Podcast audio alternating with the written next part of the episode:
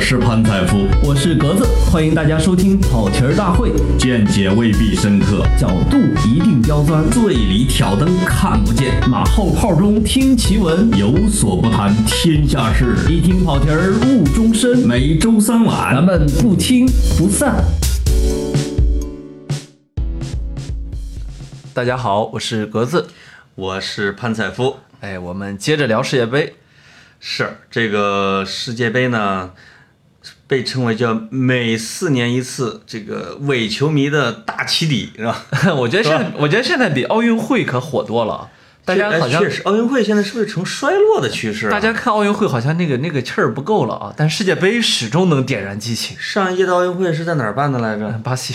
呃，巴西，嗯呃，里巴西里约啊奥里约奥运会嘛，里约奥运是不是中国的刻意低调处理这个？呃，并没有，并没有，全全世界媒体其实都有一点点的意兴阑珊。但是这是为什么呢？呃，很很有意思。呃，我前两天还专门看了个帖子，有有在聊说世界杯越来越火，但是奥运会确实在出现示威的这么一个状态。呃它可能是不是不只说足球世界杯，可能是单项的体育运动的世界杯，会因为它的影响力越来越大，它商业化程度越来越好嘛？没，错，因为他、啊他专业，你比如你对做足球或者做篮球，对你可以做的非常彻底。但奥运会正因为东西多，嗯嗯，是不是只有足球这一块儿是只允许，比如说二十三岁以下的这个队员参加，其他的门类是对参加奥运会没有限制，对吧？年年龄应该没有限制。这就是国际足联强势的地方，哎，没错没错，因为他可能说他觉得我不能让你抢我这个饭碗。对，他说如果每四年这个国家队全都是成年队参加，这这国际足联那就不用办了。哎，对对对，当然，这可能跟国际足联是黑社会也有关系， 这个不是敏感话题，这个可以是随便说他哎，啊。国际国我我我那个昨天看那个看那个因凡蒂诺，啊就是现在国际足联，哎呦，呃长得还算乖哈、哎，长得比那个以前那位，那你一看就是黑社 会的，布拉好特多啊好多了，对，阿维兰热，哎，对，因为最近看了，确实看了几本专门写国际足联黑幕和布拉特和阿维兰热的。哎，这个阿维兰热是巴西人，然后讲了一个巴西里约热内卢的教父，嗯，说这个教父如何如何厉害，如何如何厉害，最后总结了一句是阿维兰热的小弟。那阿根廷足协就更不用说了啊，阿根廷足协这次闹出多大一幺蛾子来？啊，在世界杯开赛前，他们跟以色列国家队约了一场球，嗯然后导致周边巴勒斯坦提出来抗议，而且很多的极端球迷去，因为因为这次阿根廷国家队是在巴塞罗那的训练场集训的，是直接到巴塞罗那训练场外面，呃，把梅西的球衣踩在脚底下，往上洒血啊，有什么事儿都做。所哎以这这是为了钱吗？阿根廷足协是非常典型的，就是为了钱。然后呢，但是又不出钱，又不出钱，所以嗯那个梅西经常需要呃嗯拿自己的钱给足协的工作人员发工资。那个，所以这次你知道桑保利现在是不是好像阿根廷足协一直欠薪呢？给他啊，呃这个我还不太了解，但是对这次因为以色列球队这个事情，嗯那因为你世界杯之之前的预热其实很重要，跟是谁比赛，是他呢就为了钱要跟以色列比赛，结果对这不是球员们也不想参加，当然了，最终的解决方案是梅西掏了一百四十万美元补给了啊，梅西自真的掏是梅西掏腰包啊！梅，西自掏腰包一百四十万美金。听说在这个出发之前，阿根廷足协的官方观赛手册里边还夹了一页，就是在俄罗斯泡妞八条。那里边，这个就而且这个观赛手册是发给是发给了所有的队员、教练、媒体记者和足球官员。里边就说见了俄罗斯的姑娘应该怎么搭讪，应该注意什么。如果她嫌你没钱，你也不要太失落什么之 类的。直接就被世界媒体爆出来之后说失误失误， 又拿回去重印了。你他说们也也也基本上显出这个管理是吧？有多差劲？嗯，你想作为头号球星，梅西经常发个呃在社交网络上直接骂阿根廷足协，那基本上等于啊啊喀麦隆足协了吧？ 你很难想象这是一支足球强国的足协，所以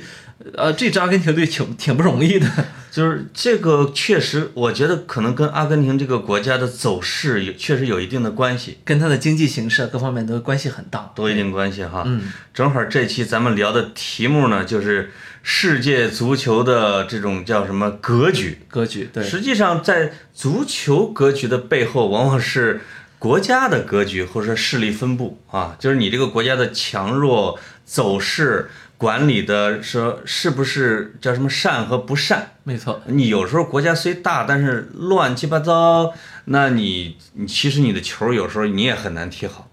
比较典型的，我觉得其实是这次没有进世界杯的意大利队，哎很很多，即便是只在世界杯看球的，也对意大利队非常熟悉。那确实是是强队，二零零六年而且的世界杯冠军。而且四多世界杯，没错，嗯，那我们中国国家队现在大家比较喜爱的呃主教练里皮也是意大利利队的功勋教练，而且意大利的教练的战术水平是公认世界第一的，目前还是非常高，非常嗯高。嗯那他意大利队，我我们自己私下里说啊，嗯这个这次没能进世界杯，其实也不是偶然的，嗯嗯，因为你整个意大利的经济形势不行之后，其实意大利的这我们的传统的俱乐部强队也不行了。是像我这种不太懂经济学的啊，就是就是意大利到底怎么就四欧洲四猪差到什么程度？但是我们看球的都知道，这个莫拉蒂把俱乐部给卖了，那肯定是钱不够了呗。呃呃，这个贝非鲁斯非科尼 非球迷朋友们，我们补充一下，啊莫拉蒂是呃国际米兰的也算是教父级的人物。 对，是莫拉蒂家族一直持有国际米兰，对但是对实际上忍痛卖卖给苏宁了 吧，是吧？对对， 那贝鲁斯科尼作为前总理和这叫什么媒体大亨是吧？以及首富，曾经首富，哎对，意然大后利首富，把股份卖得干干净净。当然，确实他自己也没钱了也卖给了我们中国人李哥，社会我李 哥。现在据说李哥也没钱 了。李哥也不知道跑哪儿去了。当然，我觉得比贝鲁斯科尼和莫拉蒂更有钱的肯定是阿涅利家族是吧？有拉涅利，拉涅利，阿涅利，哎 啊拉涅利是 教教练教练啊啊！阿涅利家阿阿涅利家族，也就是这个菲亚特汽车的持有人。你这河南普通话最近一般嘛？我舌头最近有点不太转，嗯，就是他实际上他们的财富，我觉得其实也在缩水。尤文实际上走的是一个相对自收自支的一个路子， 他是俱乐部管理非常合理，嗯啊当然前提是人家背后的呃财财团没垮。是我们可没以垮基本认为，呃，莫拉蒂家族和这个贝鲁斯科尼算是半垮掉了。半垮。嗯，这个阿涅利家族呢，是你尤文可能比如你经营了这一年或者两年有亏空的地方，他就给你补上，哎，但他不是花钱无度的那种。他不是巴黎或者曼城了，是，但首先我觉得米兰双雄垮掉啊，对整个意大利国家队，因为一欧洲的包包括全世界的国家队，往往是以他国内的龙头俱乐部为主体组成的。某一支俱乐部啊、呃特别明特别明显啊呃，比如说西班牙国家队以前是以巴萨打底子，现在可能是在逐渐以皇马做底了。对，然后德国国家队是以拜仁慕尼黑做底的，是然后英格兰国家队现在大家都认为是热刺加曼城，热刺加曼城加利物浦，是哎吧，？对对对，啊，那意大利实际上原来是曾经分为，这不是尤文尤文帮嘛？哎原来以尤文帮打底子，或者是以米兰帮打底子没错，啊。那现在那乱七八糟凑一堆，然后 现在已经对没什么底子了。乱七八糟的凑，嗯，对确实也导，这也导致了整个意大利国家队的这种成绩的下滑。直接导致他们没能进世界杯啊。这个是还有一个很重要的呢，就是他没有钱，或者说意大利的社会组织没有那种能力去搞青训，保持人才不断的涌现。你现在会发现在意甲年轻人也少了嘛，没错就是没错涌现的球星是吧？嗯嗯意大意大利现在可能唯一水平没下降的就是教练，呃，因为教练不需要上场跑，哎，是吧？他有时候他就是一个一个个人英雄，对吧？嗯，所以你比如说意大利的整个国家的走势的下落，嗯，包括社会组织管理，因为整个国家管理确实也很乱，因为贝鲁斯科尼当总理就是为了。自己就不被抓 嘛，对吧？他有这个，他他有这个叫什么叫特权，嗯来给自己免罪没错，啊。那其实对整个社会组织的管理，我觉得是很糟糕的。没错，嗯，那西班牙实际上社会管理水平比意大利好不到哪儿去。这几年也在连续下滑，是呃，那西班牙国家队为什么水平一直都这么好呢？因为巴萨和皇马这两支俱乐部啊，它其实非常特殊，这两支俱乐部是屹立不倒的。嗯你看我，你看我们我的主队是巴萨，嗯，它的这个会员制非常合理，对吧？对，可以说，呃，打个类比，应该加泰罗尼亚地区相当于富庶程度相当于我们中国的上海吧，就差不多，就等于说或者是说长三角啊地，区，江浙沪包邮区是吧？就等于说整个包邮区的 这人民，呃，有有点钱的是吧？成为他会员，那就可以力保他不倒。基本上整个西班牙最富的地方在巴萨这一片儿，没错，而且巴萨的是会员制，也就是说它不能以盈利为目的。没错。会员要求你不能盈利，就是你所有挣到的钱必须投入到买球员去。哎，所以我们 巴塞罗那最近买的球员都是一个多亿的。所以我们经常会看到说，巴萨、皇马为什么买那么多溢价的球员？嗯实际上用这种看似有点亏本的买卖，保证了我觉得他这个叫俱乐部生命周期的轮换。没错。因为一一代球员有时候老掉，比如说这个什么曾经的曼联啊，哎，黄金一代、九二一代，到后来，他这个俱乐部就会消停几年，衰落几年。比如说阿森纳呀， 阿森纳长期衰落 啊，长期衰落啊，所以就是我就巴萨等于说不仅仅是一家俱乐部，哎整个巴塞罗那独立的旗帜就是它。哎那皇马是整个西班牙中央政府的支持，哎，所以它某种程度上是避免了就是随着国家往下沉的这样一个命运。啊嗯，而且这两支俱俱乐部可以说在过去的二三十年，当然皇家马德里的这个辉煌期更长啊。嗯嗯，过去的三十年里面，可能可这横扫整个欧洲的这两支球队属于，是，嗯，但其是它实不技术光优势还是很很强大。呃对因为它有以前足球传统。以前的时候，我们总说意大利足球的技术好嘛，对吧？嗯，有些练练式防守等。那现在我们可以看到，呃，西班牙足球的这种技术流，确实在全世界是属于拔尖的。即便是他能排名第四、第五名的球队，也能欧欧欧欧联杯三连冠这样的水平。提起这个西班牙的这个水平啊，就是就绕不开一个人和一个国家，克鲁伊夫。哎，克鲁伊夫实际上是等于说振兴了整个西班牙的足球啊，某种意义上，先对振吧兴了巴萨，然后振兴了西班牙，在他的背后是荷兰这个国家的足球垮掉了，全攻全守足球。是就是很奇怪，就是荷兰现在已经沦落到比意大利还要惨的一个地步。对，和呃，我我们上一届还是还是季军对吧？上一届对是上一范加尔上上一率领拿上到一了届季军，上一届季军，那那这一届连呃世界杯都没能进，上一届是范佩西、罗本的绝唱吧，等于说他们俩轮流发光。对，大家还记得范佩西那个鱼跃冲顶，对吧？是，其实那个时候他们俩已经也三十靠边儿或者出头了，哎，结果四年之后，他们俩再加上施耐德 还在国家队，这就显示出了整个荷兰足球人才完就是断他档的了断档苗子断档。断档，对，这个档啊，这个断档可能指的小孩儿还没接上，但现在他已经小孩儿这也没块儿有，也都没有了。哎，对，所以作为一个其实一个很发达的一个国家，荷兰这样的一个，所以他可能要在未来的比如说十年以上的时间里边，要忍受自己的足球的低迷。没错，啊，那那这是为什么？因为荷兰经济很不错啊，发达中间的发达国家啊。对对对，那整个足球为什么就衰了呢？我我觉得个人看法啊， 个人看 法，我觉得，呃，其实像荷兰，像一些小国家，它为什么有时候足球会出现一个国家队不稳定，或者说足球人才不稳定的一个状态，是因为它没有非常强的联赛，哦，它自己国家不能够养出非常，就就你不，你如果有了人才，你也只能往五大联赛送。但是他以前的阿贾克斯、费耶诺德、埃因霍恩也曾经是欧洲强队。所以这就是他以前的联赛很强嘛。对我的理解，可能是还有一个原因，就是咱们都知道博斯曼法则。哎，博斯曼法则首先就是博斯曼法则，是因为欧盟判定你欧洲的足球市场就是你的劳违反了劳工的这种权益嘛，没对错吧？嗯，你必须让它自由转会，尤其是这种青少年的苗子，就是比如合同到期了，你你不能收转会费，你只能是直接就人家就走了。哎，所以荷兰原来足球的立国之本，实际上是靠它特别强大的青训，被称为全世界最牛的青训嘛。对对对，那整个博斯曼法则击溃了整个荷兰的青训体系，因为他他原来是从全世界找小孩儿，对，自己培养培养之后，然后再高价给卖出去，他整个的这一块的基础给给打破了，对，那整个的人才都完全就跟不上了，他自己可能国内人才又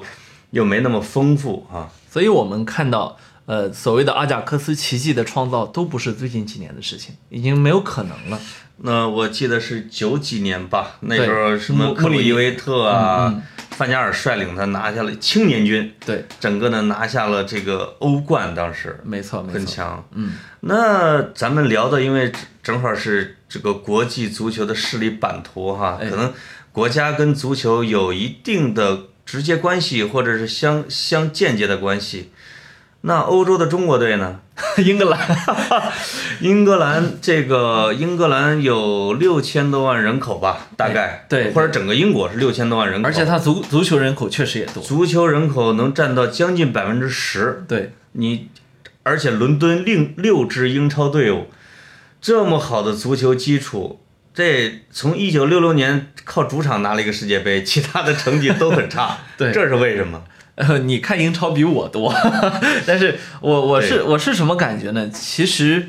即便是你看英超球队啊，我们说打得比较好的几支英超球队啊，我也我也不认为他们的当家球星是英格兰球员。啊，对，我我对我刚才这个设问，看来我还是想抢答的呀， 可能跟传统的势势力有关系，就是作为一个日不落帝国，其实英国对自己的传统是非常坚守的。没错，不不管是网球啊还是斯诺克，你会觉得哇，他会要求的那个规矩好多。哦哎，足球它实际上英式足球是整个它这个流派的一个发源国。其实北欧足球我觉得也是受英式足球的影响，就是长传冲吊，他一时半会儿他特别固守这一块儿。嗯哼，只有近年来我们看到就是它的一个大的转折是什么？咱们看到了这个土伦杯，英格兰什么十七岁以下已经夺冠了，嗯，全世界的世青赛英格兰夺冠了。对，有可能随着瓜迪奥拉、温格、克洛普这些对联赛的改造，以及这种俱乐部青训体系的改善，也许英格兰的足球在这一届世界杯开始会发生某种变化。我跟你的想法是非常类似的，嗯呃尤其是你刚提到了瓜迪奥拉，对有一个瓜迪奥拉规律，你发现没？啊、瓜迪奥拉带巴塞罗那之后，呃，西班牙国家队在南非世界杯夺冠；瓜迪奥拉带拜仁慕尼黑之后，德国国家队在巴西世界杯夺冠。对然后巴西瓜迪奥拉刚刚带了曼城，而且是曼城上赛季取得了非常辉煌的成绩，是，现在英格兰国家队来到了世界杯，所以对所以呃，我这么说可不是说呃我们相信玄学啊，或者说对这这里面没有什么规律。那其实是瓜迪奥拉呃，他有两个改造，一个呢是他有一个体系的打造。你比如说巴塞罗那和拜仁慕尼黑，嗯这都是非常明显的西班牙国家队和德国国家队的主力。对就是体系就照着瓜迪奥拉这套来打的。那现在的英格兰国家队呢，至少有曼城是三三个还是五个？三个，斯特林、呃、斯特林，斯通斯，哎是吧？哎，也没那么多，三个球员。本土球员还是要少一些。，对，嗯但是这几位呢，给瓜迪奥拉改造的非常好，尤对其是我我们眼睁睁的看到了斯特林的进步。可能就是瓜迪奥拉呢，他不仅仅是一个直接输送国家队队员啊，他整个对联赛风格也起到一个这样倡导的作用。没错，他到了哪个联赛的？你比如在现在的英超，包括利物浦，包括热刺，实际上是更迅猛版的，或者说更野一点的曼城哎，啊。那两个热刺跟利物浦是非常注重这个英国球员的使用，因为他们是叫被称为本土俱乐部的代表，没错，以没错区别于像阿森纳这种 啊多国部队。哎，但这个阿森纳曾经也尝试过签下了英伦六虎哎，后来失败了，因为那时候那他们的英格兰的球员技术还是不行。嗯就是瓜迪奥拉倡导的这种，我觉得让整个联赛的风格都朝着技术化前进，哎，这可能对他的国家队，或者说对看球的英国的小孩儿以及英国的各级小青训会产生影响。而且我们看到，呃，现在英格兰国家队的队员主力构成热刺、呃曼城和利物浦这三支球队，在刚刚过去这个赛季成绩非常好，非常好可以说队员们都处在一个非常好的一个状竞技状态里面。是，就是基我这基本上意味着呢，就是英格兰的球员终于赶上了世界足流的呃足球的潮流主流，啊主流，哎所以他他的国家队也现在等于说是往快速、压迫、高节奏、全场紧逼这样的一个一个一个氛围里边走。而且是个体水平都提了一些。是啊所以有时候我想啊，我真的是我真的想，就是为什么那那克鲁伊夫老师还没去世的时候，我说为什么中国不把克鲁伊夫请来，来来搭建整个中国的青训体系？包括现在，为什么不不能把瓜迪奥拉，就是你花出非常高的价钱让他搭建整个中国的旗，他来当足协主席？这样这样的话，比如用十年的时间，一个国家的足球风格有可能就给奠定了你其实跟我们以前足协的领导想法特别接近。啊！真，我们以前哪个足协领导这么我好？我们以前呃不是哪一个，我们以前足协领导就是意大利踢得好，学意大利，呃这是零六嗯年之后啊，然后然后那个呃西班牙夺了冠，学西班牙，对对然后德国夺了冠，学学学德国，所以最其其实这反而是个问题。最狠的一一年，我记得沈祥福带的还是谁带的说，后场学意大利， 前场学巴西，什么中场学 是什么什么什守么。门员学谁？但他指的还是这个这种四不像啊，这肯定是没什么好果子。那当然， 那他指的还是国家队层面，哎我指的是从四五岁的娃娃就开始抓、整个的这一套的体系，比如说青训教练是杨教练，青训总监是杨教练，最后的总负责人是一个大师级的杨教练。那当然，我们必须有这种胸怀，就相信人家，全力配合，你有可能把中国足球的土壤啊给改善。现在的这个练法，有校园足球，还胯下运足球之类的，我依然不太看好，呃，不太正确。那你觉得足球把足球纳入高考能改善这种情况吗？不能，嗯，对，我也觉得不能。当然不能，你这肯定比的是颠 球嘛。我这个晚上跟这个吃饭的时候碰见一个小姑娘，她是一个北京某个学校的，她是跟这个男生一块儿踢球，因为没有女孩子踢球，说报考高一级的这个足球的这个梯队的时候失败了。说我问为什么失败，她说我颠球没颠够，颠球的数字不够啊。我说在这个年代，尤其是今年还发生了一个新闻，说东北的某个什么地方去选拔人去国外去阿根廷去留学，足球小孩子去留学，说身高低于一米八的不要。 这也是赤裸裸的对梅西和阿根廷的呃和马拉多纳的亵渎啊！哦不是这个，呃不只是亵渎他们。如果照这个标准，整支阿根廷国家队只有一两个人 能够能够入选。是吧嗯，我们我们只有后防线上有一米八的，还没有高出一米八去。对，因为你看阿根廷的球员的绰号，什么兔子、跳蚤、烟枪，哎，全是小，全是小低个儿，那肯定的，对吧？嗯，我们前场只有伊瓜因个子稍微大点儿。呃，还胖起来了，现在。，对对对，嗯所以呃，我我我们看这个世界足球的这个呃格所谓的格局的时候，其实对嗯还还不能忘记一个叫做规则，就是说呃，入选世界杯的这三十二支球队不是当今世界前排名前三十二名的球队，你是说实力是吧？哎，对对对，而是啊各个大洲它要排排坐分果果，对，他咱刚才因为说的基本上都是在说欧洲是吧？哎，那你知道亚洲有几个球队吗？亚出现的亚洲应该是五支球队，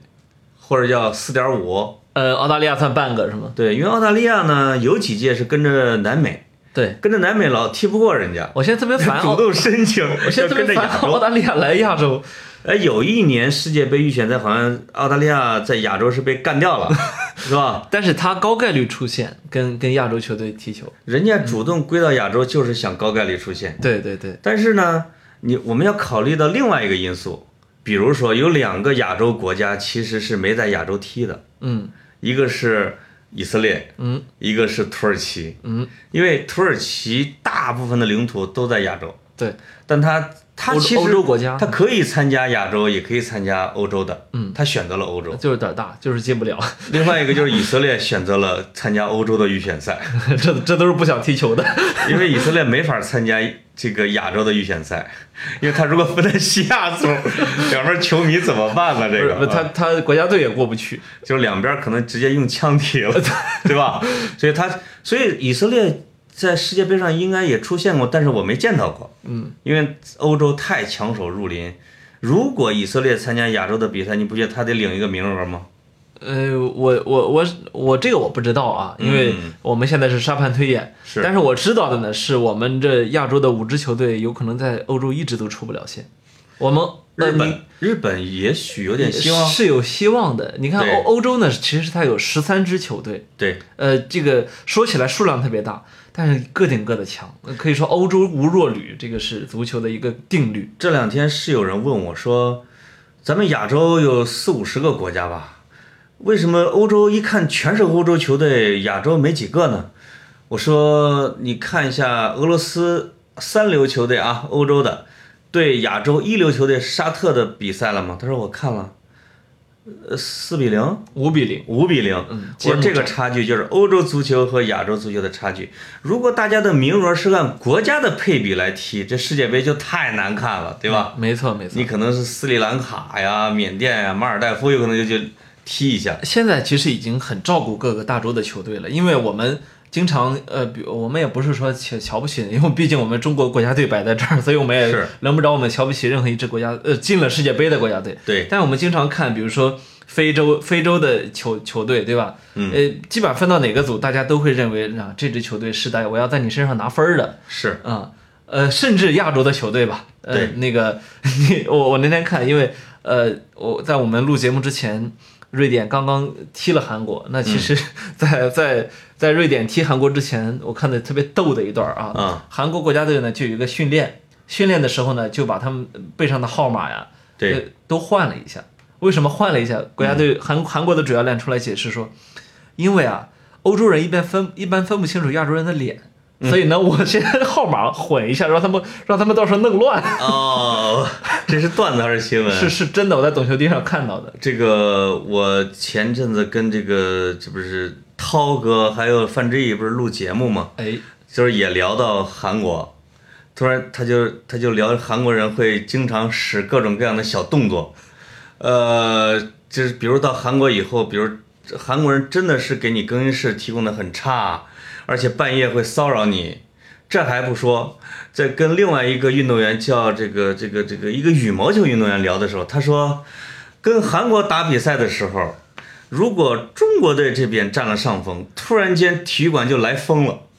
就是说，上面他说韩国的工作人员会看着比分儿，一旦落后了之后，他开始往下边吹风。他说羽毛球是特别依赖风向的，那当然，直接就把节奏打乱了。他说放不放风，主要是根据他们的战绩来决定。你就会觉得啊、韩国人在准备比赛方面还是很用心的啊、盘外招儿，呃，其实全世界都有一点儿啊，那韩国确实格外多点 儿。各位说啊， 我们看球看多了，经常比如说欧冠比较重要的比赛的时候，你都会碰到，呃，那个对手球迷在在你楼酒店外面放烟花呀，放爆竹啊， 对对对，那是球迷的行为。嗯，韩国这可是 国国家行为， 对对对对对对对，这是咱们邻国啊哈，中韩还是友好呃，的，又好又好啊，就是说到这个，因为亚洲可能就是毕竟是足球基础是比较薄弱的，相对薄弱，对，啊跟这个因为欧这个现代足球是从欧洲发源的，这我们都知道是吧？从英国开始，没错然后英国、西班牙、葡萄牙这种，因为他们是随着殖民的节奏，他们主要殖民的还是说北美、南美、澳大利亚这些国家。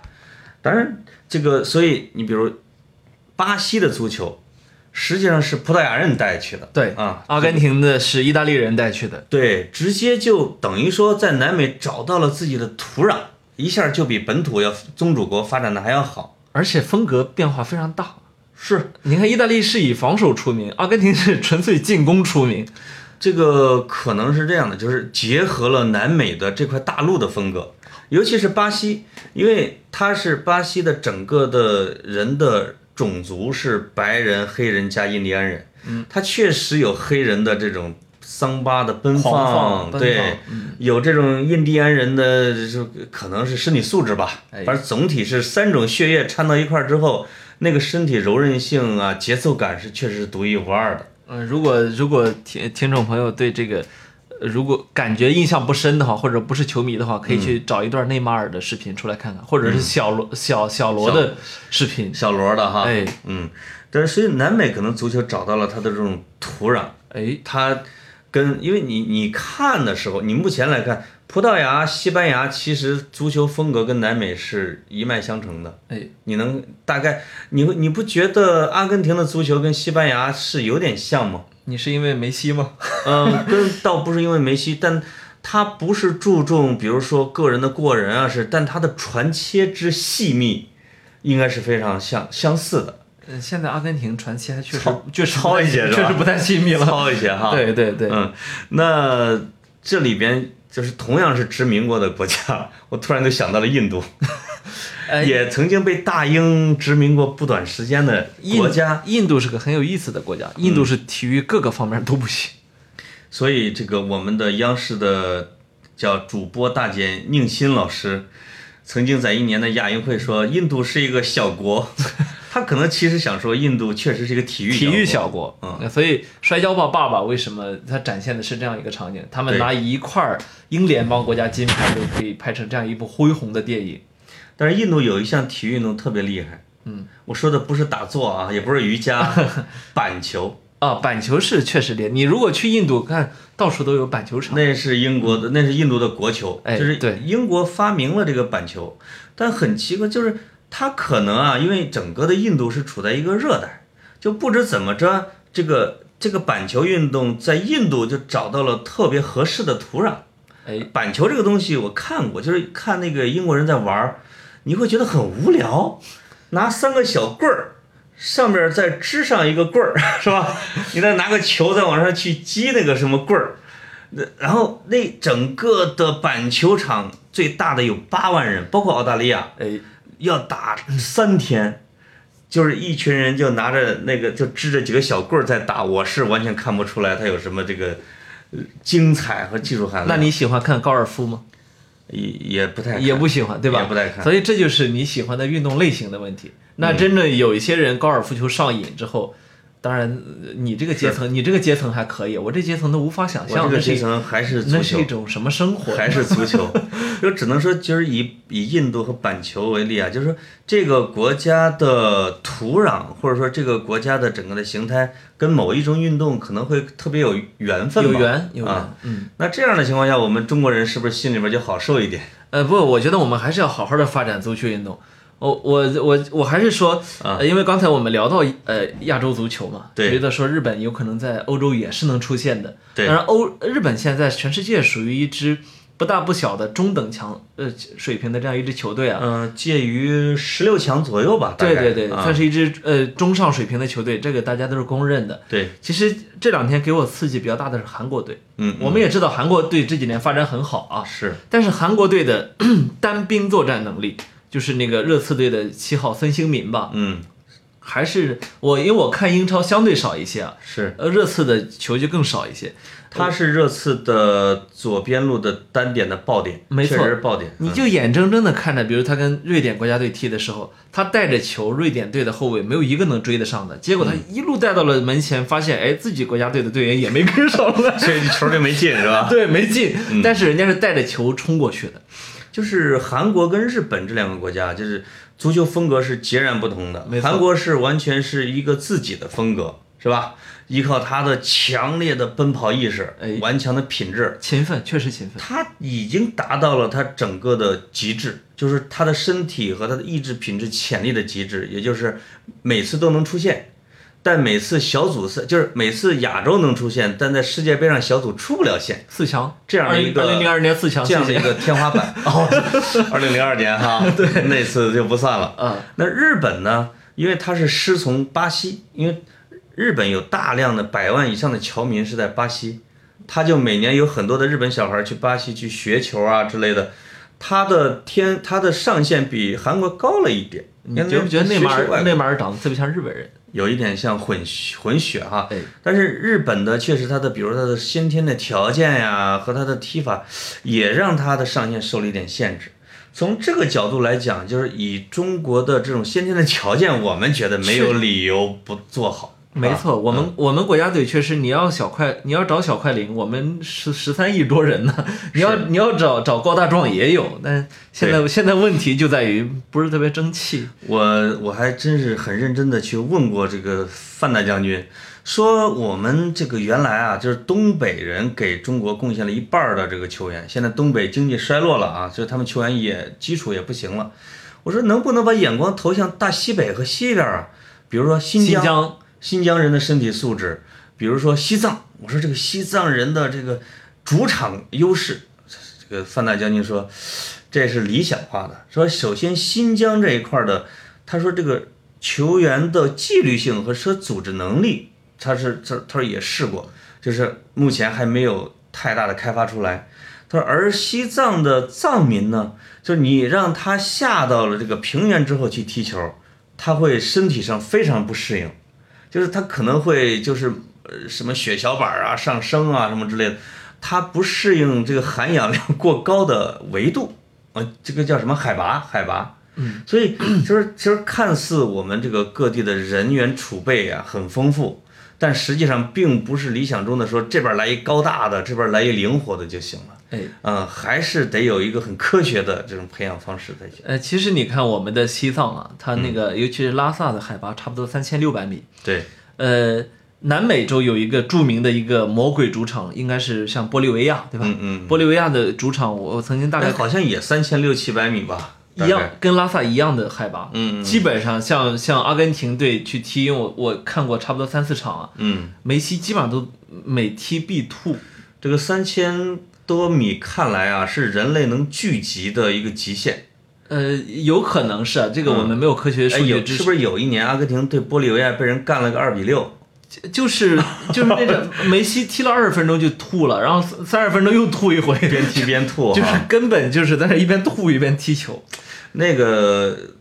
好像南美其他国家也曾经建议过，说取消他的这个秘鲁的主场。你对吧知道，像我们的外交部、商务部去驻外的时候是嗯分、分分国家等级的，啊、玻利维亚就是最最困难等级的，就是因为他要求的身体素质得最好，呃，这个外交补贴都是最高的，呃，可能还得有氧气补贴 啊。没错没错，啊、是那南美这个国家咱们就不说了，因为它整个的从人种啊到到我就是足球导致文足球化、水平很历史高啊啊，整体水平包 括太连智利这种美洲杯冠军都出不了线。高哎但确实，比如说像阿根廷这个整个国家的持续的低迷，因为它的经济一直在持续的往下低迷，没错，就我觉得整个国家的精气神儿会反映到它的国家这方面，它的管理水平会反映到它的国家这方面。没错，如果梅西是一直在阿根廷待着，我就很难想象他能有今天的成就。呃，对吧应应该肯定不会有，因为他一直在阿根廷待着，首先一个问题就是他的侏儒症治不了，治不了所以他就不会变成职业球员。 是，这曾经有记者还真的问过梅西这个问题，说如果你参加西班牙国家队，怎么样？梅西说那样我会拿很多冠军。那当然，他说：“但是我永远不会那样选的，我只能选我的祖国，这个这个阿根廷。南美人就比就比如说比欧洲啊，就会有更强烈的国家和民族意识。民族情怀对。这可能跟他的南美的独立风云啊，被殖民的历史啊，关系太大了，就是我这们个有这种关系。就是我们读的马尔克斯的 那些对东西，对吧？是那其实还还有就是，其实西班牙国西班牙人家也很早就想把梅西抢过去，所以在梅西进入阿根廷成年队之前，嗯，反复的邀请，哎，参加个友谊赛 呗，哎，过来踢两脚呗，大家都是你的朋友。是，他始终就不去。对，嗯我们也会感觉到那个，比如巴西，你会巴你会发现巴西球员对世界杯的重视程度远远超过对俱乐部。嗯，比如罗纳尔多，其实有的时候他可以选他就选择在俱乐部养伤他，经常像个雇佣雇佣兵一 样，然后嗯对，然后去去准备世界杯。嗯，他有时候为了去去花很长的时间，就是不根本就不在乎俱乐部的成绩，但是非常重视说在国家队里边的成绩。你不要你不要讲他，梅西在巴塞罗那经常一场一场球踢下来跑四千米，嗯然后在阿根廷国家队七千米，而且是折返跑， 折返跑直接 多一半。是，可能确实就是在欧，因为欧洲的职业联赛太发达，哎，导致了欧洲的俱乐部的被重视程度是有时候是超过他的国家队的。当然，经常会有这个欧洲的球员说：“我你不给我主力，我退了啊！”哎是法国有一个新秀，就是我退了，我不干了，我退。包括本泽马，嗯啊，你你什么？你教练不趴在地上求我，我他妈都不去。嗯，对，但是在其他州，我觉得，比如在非洲啊，或者在南美呀、或者在亚洲这些国家，他们真的是把国家队的成绩看的是高于俱乐部，高于一切，对对而且是对整个国家来说，你呃，就是说不光是球队球员了，对于整个国家来说，我们足球队的成绩是也是高高在上的。所以可能在政治上啊，或者在历史上，就是殖民过别人的，自己的民族情绪就或者说独立意识、国家意识倒没那么强。二十世纪的整个的民族独立的风云和影响还是持续到现在的。是你想，梅西还有一个很典型的特点，嗯他直到现在他说话还是阿根廷口音，阿根廷口音呃，啊，他还他还是坚持，他能听他能听懂西班牙，因为西班牙的西班牙语和阿根廷的西班牙语有区别的。对那加泰罗尼亚区，加泰罗尼亚地区干脆就有加泰罗尼亚语，对，有一个特别有意思的现象，德国跟墨西哥踢比赛之前唱国歌的时候，我特意看了一哎下，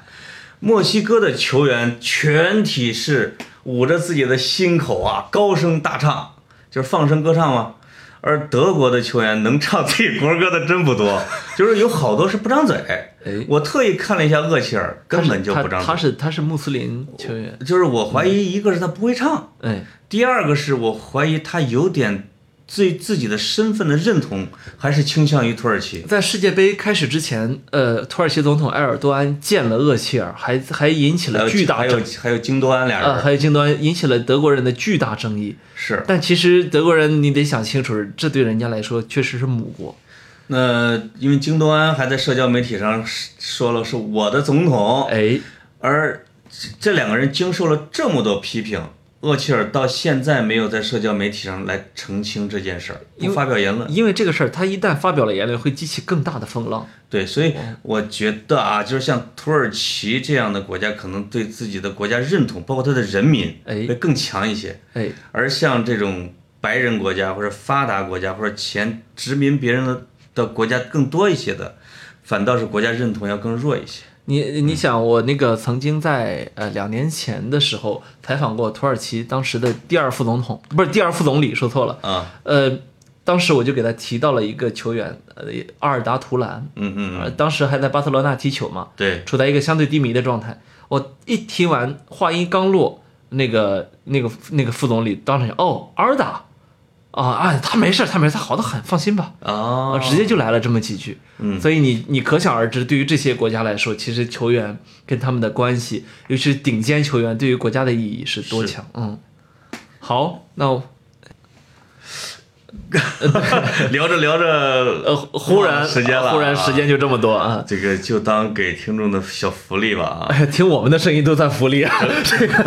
福利有点太小 了。呃，就当球这个球迷或者听众给我们的福利啊，让我们多聊了十分钟。呃，这算这算是给对我们的宠爱了哈。哎对这个世界足球的格局、什么版图啊，是个大话题。就是在这个世界杯里边，我觉得，因为你要聊到不同的国家嘛，哎，这包括接下来什么巴拿马呀这一类的，是哎，都挺有意思。全世界的事情我们懂三分之二，呃，剩剩下三分之一都不重要，对，作为跑题大会，你从足球不跑到别的领域，你就不能聊嘛。 你就不算个好的北京出租司机。是啊是是。所以呢，咱们这次就先聊到这先儿。收个尾，咱们俩也该一起睡觉了，呃，看球去了。啊，看球去了，啊好好好好好 开玩笑，好，拜拜好，拜拜。